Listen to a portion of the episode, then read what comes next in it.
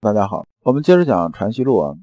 我们这节讲是《传习录》的第二十三讲，对应《传习录》是书上的内容是第三十二、三十三、三十四讲。这部分内容是新体名即是道名。这里面有这么两个问题：一啊，我们看书看不懂怎么办？我们很多时候看古文书啊，经常是看不大懂的，就是看着迷迷糊糊啊，看着似懂非懂这种状态。那看不懂怎么办？第二呢，我们总在讲心性啊和天理。那么心和理啊，究竟是不是一回事儿？陆程问先生说：“先生啊，我看书啊看不懂怎么办？”陆程讲看书看不懂啊，看这个书啊，不是说啊什么什么小说什么这类东西啊，不是指这个。这个书指的是儒家这种经典，就是四书五经这些东西。说我看的时候啊，我怎么就看不懂啊？比如说这个里边这些东西，我看了这字我都认识，对不对？那么整个句子呢，我觉得我也大概知道，但是它核心要表达的意思，我就看不太明白了。我是落实到气上是没有问题的，但是我落实不到道上，那这个事情啊，我怎么办呢？先生，你给我指点指点。先生说啊，你啊这么看呢是有问题的，这么看呢，你只在文艺里边啊，文字啊、修辞啊这方面啊探求它的意思，但是你要清楚啊。我们文字和语言能承载的信息是非常有限的，但凡呢到道这层面，就不是文字啊能完全承载得出来的。就说道可道非常道，讲的就这意思，就是能说明白的道啊，它就不是道了；能说明白的东西，它就是气了，它不是道。这心体啊，即所谓道，心体明即是道明，就要注意啊，心体明即是道明啊，这个明啊，就是指什么呢？指懂啊。说你对心体啊这种运行啊，你懂了之后啊，你对这个道啊才能真正的懂。然后道真正懂的时候啊，你回头看四书五经啊，那么你自然而然就看的就非常清晰明了了。因为四书五经啊，它是道的这种载体。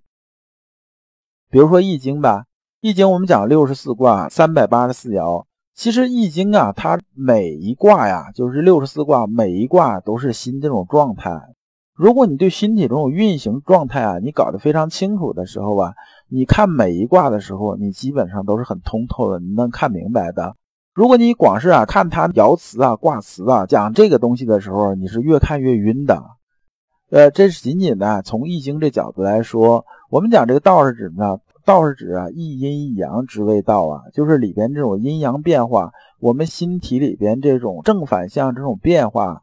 和这里边的这种所谓心体运行这东西，我们搞懂了之后啊，四书五经自然也能看懂了。最后，先生啊又讲了一个就关键点，就是说啊，道明这件事情啊，才是啊我们修身的头脑处。这头脑处指的就根本处。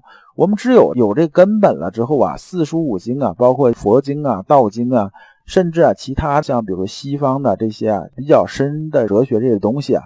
你自己啊，自然一通就已经百通了，就自然啊，你就搞清楚这东西是什么了。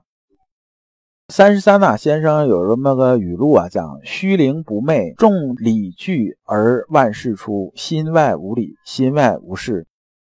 这个昧啊，是指昏暗的意思啊，就是晚上将黑没黑那时候啊，我们看这个东西是看不大清楚的，它指这个意思。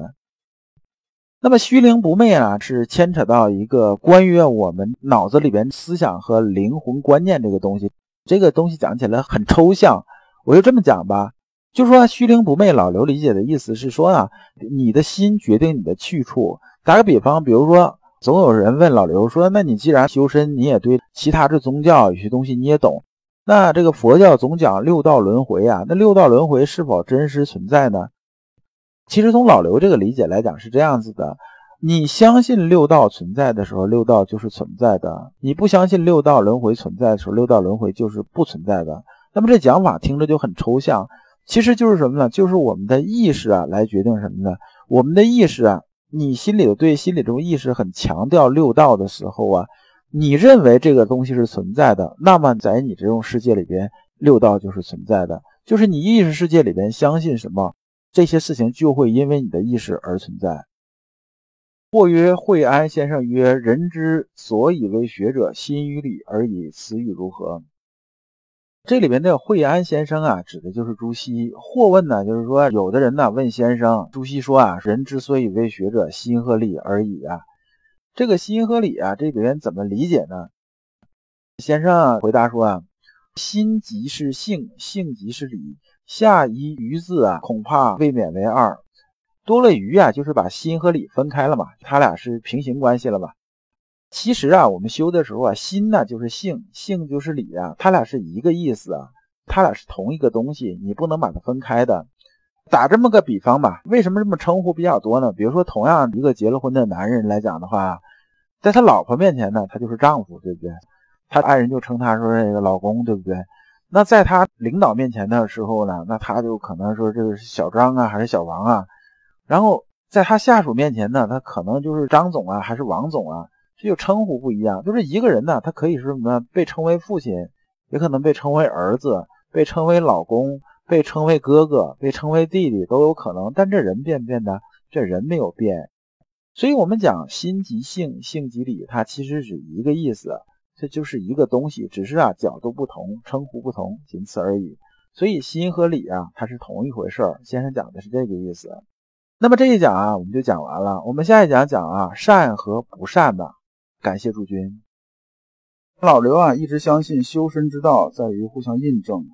同道为鉴，共同进步，是我们修身的这种必由之路。如果啊，诸位同道对老刘分享的内容比较感兴趣，愿意一起交流、聆听更多的分享，可以通过专辑介绍里面的联系方式联系老刘。今天的内容就到此结束，再次感谢诸君。